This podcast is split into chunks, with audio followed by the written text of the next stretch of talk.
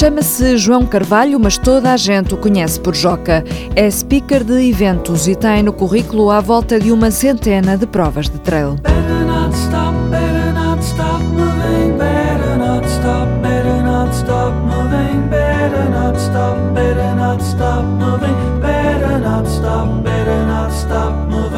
Já neste fim de semana vai poder encontrá-lo no Ultra Trail do Doripaiva e ainda este mês de julho no quilómetro vertical na Serra d'Arga e no triatlo extreme da Serra da Estrela. Começou a carreira de speaker ao lado do ultramaratonista Carlos Sá, mas já apresentou o Mute e o Campeonato do Mundo e está presente em provas de Armando Teixeira e José Moutinho. João Carvalho é chamado para dar voz às provas mais emblemáticas do país, mas isso é só mesmo um hobby. Vamos conhecer melhor este professor professor de português, natural de Ponte de Lima, que vive em Famalicão e dá aulas em Barcelos. Isto é um hobby que começa de forma um pouco casual. O trabalho não tem diretamente a ver com isto, embora a língua e o saber falar também interfere um bocadinho neste trabalho de quem está à frente de uma prova a nível da voz e por isso interfere indiretamente, não é?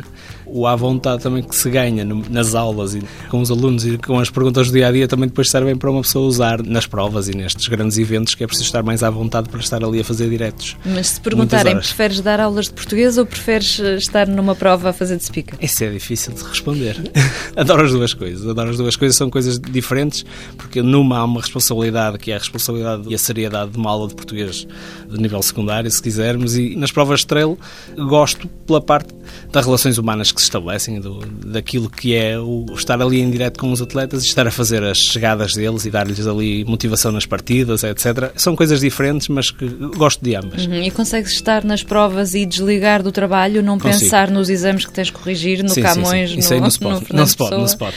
Isso aí não se pode. Não se pode estar com a cabeça num lado e no outro. E ao contrário, vice-versa é igual, porque estar na escola é estar na escola, estar a apresentar provas é estar a apresentar provas, são coisas totalmente separáveis e consigo abstrair-me das coisas. Qual foi a primeira prova que apresentaste? Como é que isto surgiu? Isto começa tudo numa prova a primeira prova mesmo que apresentei nem foi de trail, foi uma prova de, de downhill, downtown, downhill urbano, em Barcelos, uma associação que são os Amigos da Montanha, da qual fazia parte eu, fazia parte o Carlos Sá. Apresentei também o Trail dos Amigos da Montanha, já no final desse ano, e o Carlos Sá, entretanto, quando começa a organizar as suas próprias provas, convida-me para fazer a apresentação do Grande Trail da Serra d'Arga. Tínhamos-nos conhecido há pouco tempo, eh, o Carlos Sá convida-me uma altura para nos encontrarmos, a nível informal, e, e encontrarmos e ele diz-me, olha, gostei do trabalho que fizeste o outro dia no Trail dos Amigos da Montanha, eu preciso de uma pessoa para apresentar as minhas provas, preciso de uma pessoa eh, que esteja comigo, em quem possa confiar para fazer este trabalho, e queria que fosses o meu speaker daqui para a frente. Pronto, e as coisas começam assim, ali com um bocado de responsabilidade. No início,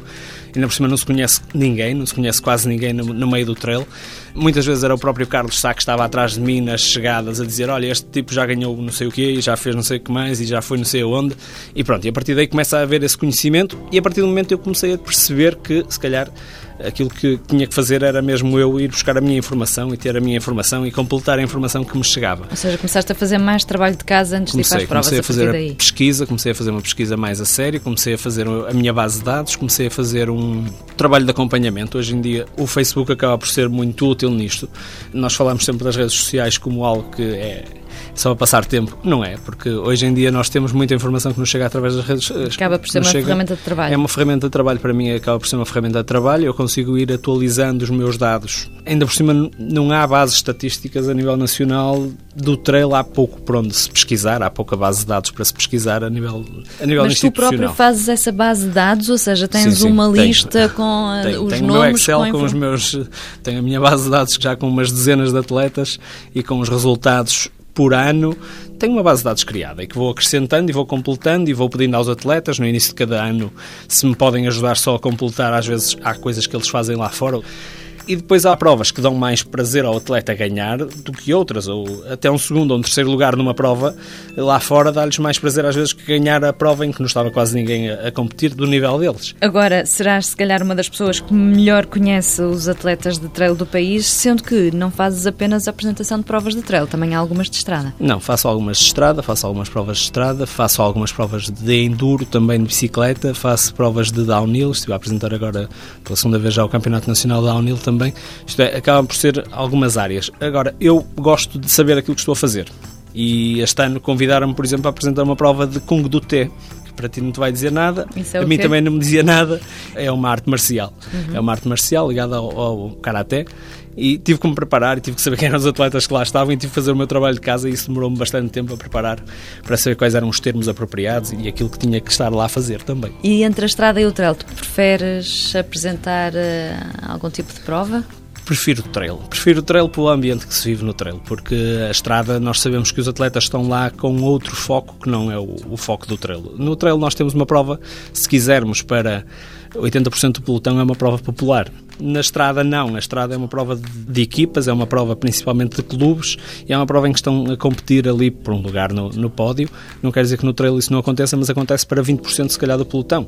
Há as equipas principais e há os diretores de equipa e há as, as provas que são vencidas por equipa, na geral por equipas, nas individuais, mas é um espírito mesmo assim diferente. Mesmo, esses, convívio. mesmo esses atletas que estão lá para competir, nós vemos um salutar convívio entre as várias equipas e vemos as brincadeiras que existem entre eles. No ano passado apresentaste também o Campeonato do Mundo de Trail, que aconteceu eh, pela primeira vez em Portugal, no Jerez. Foi um desafio diferente apresentar um Campeonato do Mundo? Foi. Eu lembro-me que no final de um Peneda Jerez Trail Adventure, se não me engano, estávamos no Jerez, é uma prova de sete dias organizada pelo Carlos, e no final desses dias estávamos já na fase de desmontagem e estávamos encostados lá a uma estávamos na conversa, eu e o Carlos, e eu perguntei-lhe, ó Carlos, para o Campeonato do Mundo como é que vai ser? Estás a contar comigo para o Campeonato do Mundo? E ele disse, então, com quem é que havia de contar? Pronto, fiquei assim um bocado atrapalhado na altura, porque um campeonato do mundo é um evento internacional, não é um Exige evento com outro. noutras línguas, não é? Exige outras línguas, exige conhecimento das línguas e exige conhecimento dos atletas e das seleções e das regras de um campeonato do mundo também. Claro, com as minhas limitações que eu conheço perfeitamente e eu sou o primeiro crítico das minhas limitações no inglês e no francês. No espanhol safo-me bem, no inglês e no francês tenho as minhas limitações. Faço o melhor que posso, vou treinando o melhor que posso também. Com o acréscimo de que foi a primeira vez que o fazias, não é? Sim, era, era a primeira vez e há uma questão também que para quem está de fora não se apercebe muito, mas os atletas, quando nos conhecem, já têm outra predisposição. Quando não nos conhecem, acho que se questionam também quem é este tipo e como é que ele sabe tanto da minha vida às vezes, porque Isso, isso, porque também tu muitas vezes os abordas também no final e fazes algumas perguntas a Sim. alguns dos atletas que Sim, eu acho que isso em que também é importante. Sim, quer sejam os primeiros, quer sejam os últimos. Isso também é um trabalho que eu tento fazer, que é ir acompanhando toda a gente. Eu acho que tem tanto mérito aquele que acaba os 12 km e que vem à rasca para terminar 12 km, que seria o meu caso, como os, os primeiros atletas. Claro que os primeiros atletas treinam para isso, estão lá para terminar 100 km ou 105 ou 120 na primeira posição e tem um mérito que se deve dar a um vencedor, a um herói do trail, mas também tem mérito aquelas pessoas que arriscam, no fundo é arriscar, inscrevem-se numa prova, não sabem o que é que vão encontrar, que vão apanhar ali muitas vezes subidas que são intermináveis para eles, mesmo que sejam só 15 km,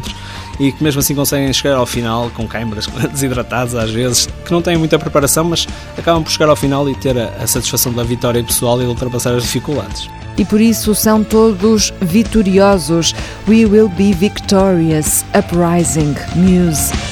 Boa semana. Boas corridas. is